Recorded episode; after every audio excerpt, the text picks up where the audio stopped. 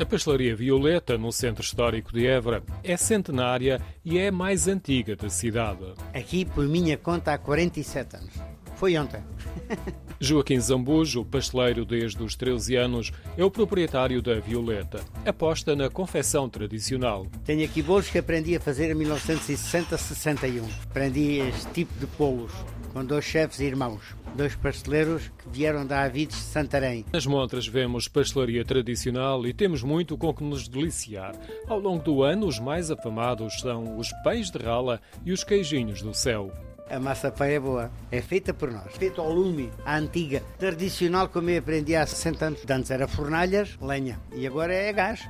O interior da pastelaria é pequeno. No prédio morou Essa de Queiroz, que terá acompanhado o arranque das obras do Teatro Garcia Rezenda, que fica próximo da pastelaria Violeta. Até 120 anos consegui descobrir, mas tem mais que 120 anos. É mais antiga. Quando o outro pasteleiro lhe passou o testemunho da Violeta, a pastelaria era diferente. Era tudo madeira. O que está em inox era tudo madeira e de gavetas. Mesmo tipo mercearia. Mesmo antigo. Mas aquilo era higiênico. Nada. Fungos, bichinhos.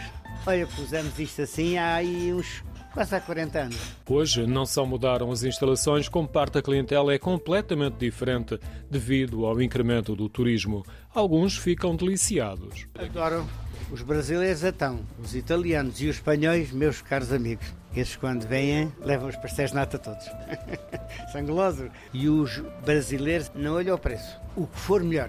É o que for melhor é o que eles levam. No Natal, Joaquim Zambujo e a restante equipa de oito pessoas não conseguem dar resposta aos pedidos de bolo rei que já foi distinguido a nível nacional.